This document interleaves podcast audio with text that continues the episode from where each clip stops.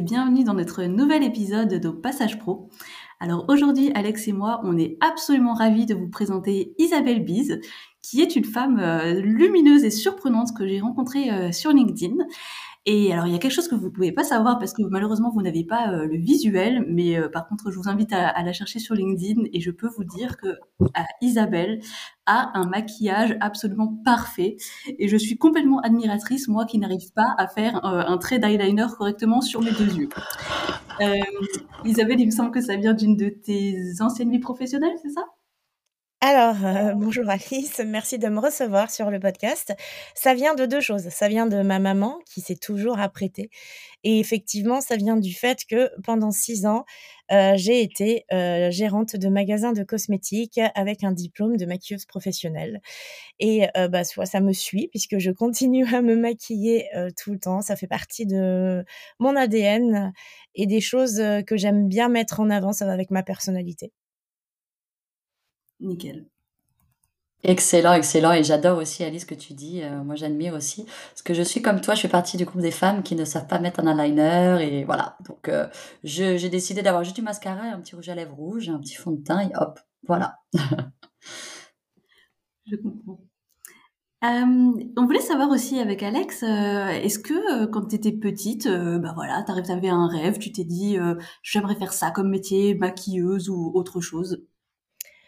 Quand j'étais petite, je je savais pas trop ce que je voulais faire, jusqu'au moment où je suis allée rendre visite à ma famille, qui, était au Canada et j'avais, 14 ans à l'époque, et j'ai évidemment, quand tu découvres le Canada quand tu es jeune, c'est tellement plus grand que la France, il y a des c'est vaste et je suis allée dans une bibliothèque et j'ai rencontré une documentaliste, qui était absolument extraordinaire et je me suis dit: «Ouais, ça, c'est le métier que je veux faire». Et il y avait un autre métier que j'avais envie de faire en parallèle qui était de faire de l'esthétisme. Mais comme bah, j'avais un père militaire et qui n'envisageait pas du tout que sa fille puisse être esthéticienne, puisque moi, j'ai quand même 48 ans et, dans ces années-là, si tu veux, c'était pas des métiers qui étaient valorisés par la société.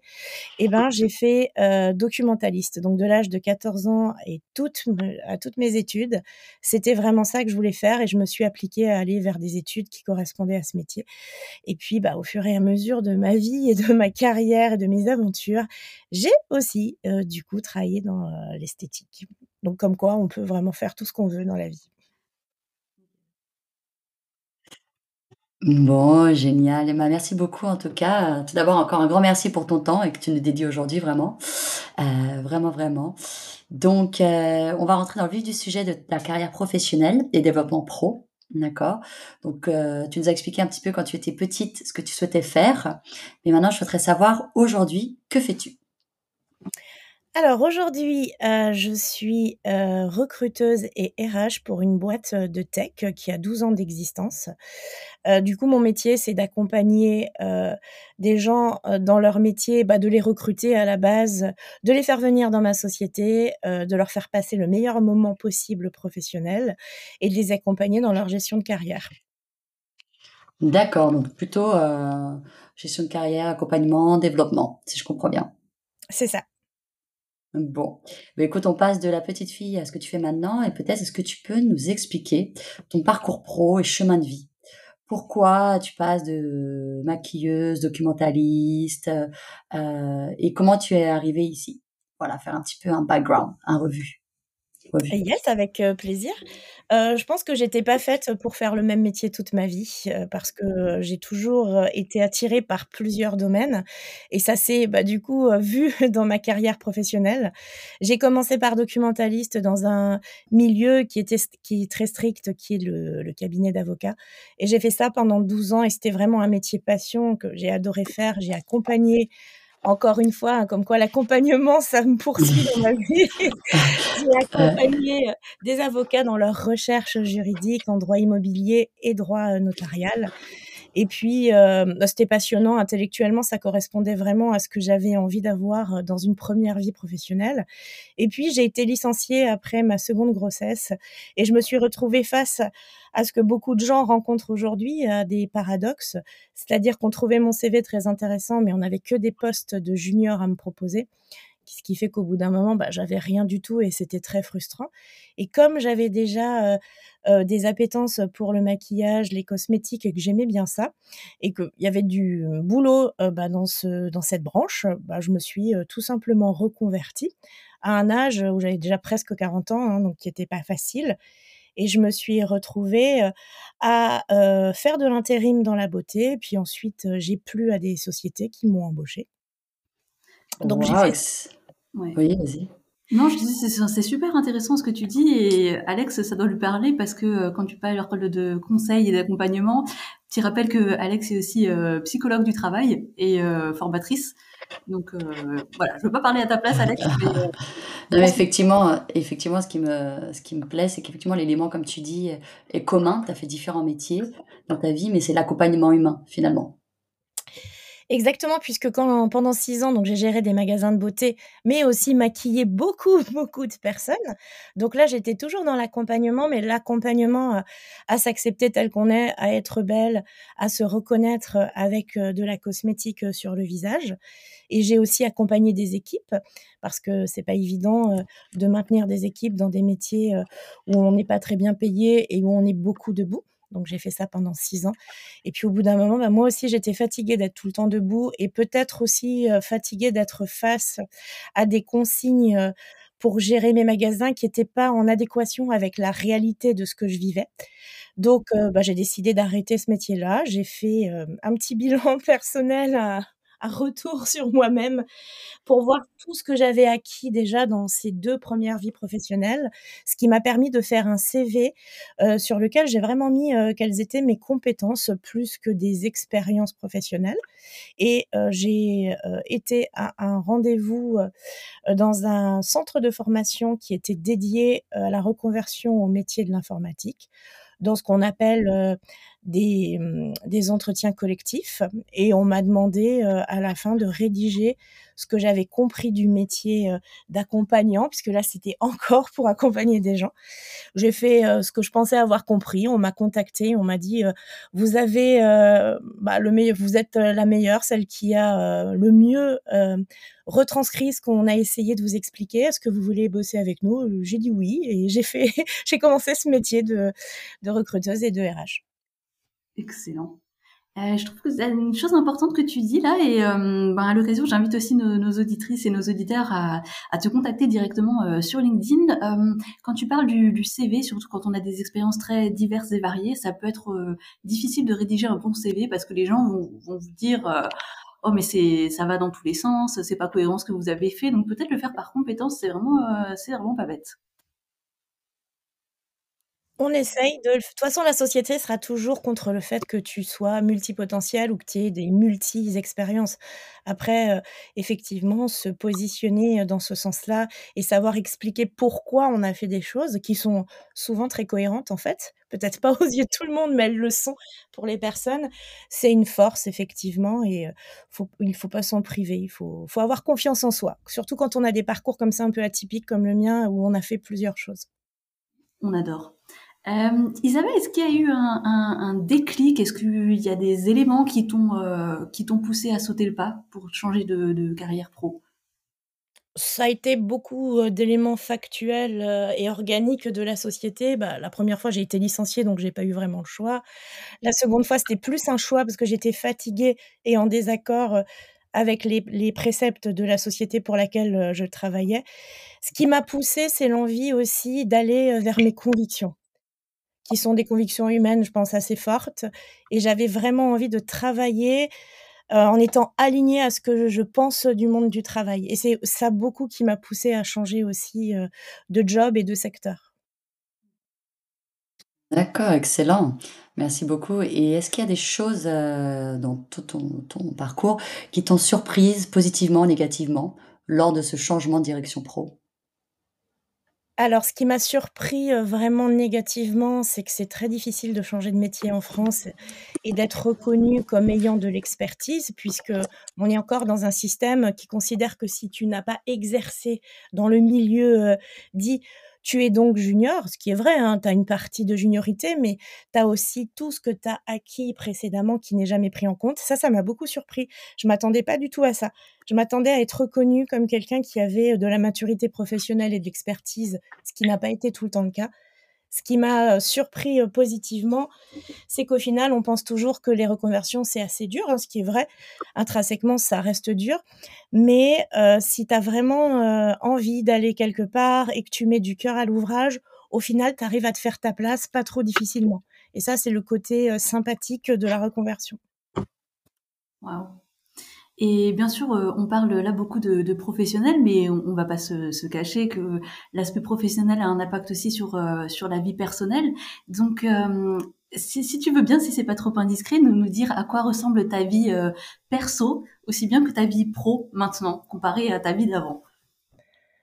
Alors déjà, j'ai un peu plus de vie personnelle puisque je ne travaille plus dans le commerce, donc j'ai un peu plus de temps, ce qui ce qui est apprécié grandement par mes enfants qui ne me voyaient jamais quand ils étaient petits. Donc ça, c'est un peu un regret que j'ai, c'est d'avoir un peu moins vu grandir mes enfants au moment où c'est important. Aujourd'hui, ce sont des adolescents, donc ils ont un peu moins besoin de moi, même si on partage des moments très sympathiques. Ma vie pro aujourd'hui, elle est vraiment axée vers des réussites personnelles que j'ai envie de mettre en place. Donc moi, j'ai une culture du travail assez forte ce qui n'est pas le cas de tout le monde et que je ne conseille pas à tout le monde. Mais moi, j'adore travailler, donc je travaille même sur ma vie perso. Mais maintenant, si tu veux, j'arrive mieux à faire le distinguo entre ma vie professionnelle et les objectifs que j'ai à remplir pour ma vie professionnelle. Et euh, j'arrive à déterminer quels sont les objectifs que j'ai envie d'atteindre pour ma vie euh, perso. Et je travaille vraiment beaucoup là-dessus. OK, bah, excellent Isabelle. Bah, tu as déjà anticipé un petit peu, mais euh, quel conseil, euh, donnerais-tu à une femme qui n'ose pas se lancer dans l'aventure? Alors moi, pendant longtemps, j'ai pensé que j'y arriverais pas toute seule. Et peut-être que c'est très lié à, notre éducation en tant que femme. Et j'ai toujours pensé que j'aurais besoin d'un homme comme un espèce de mentor pour réussir à atteindre mes objectifs.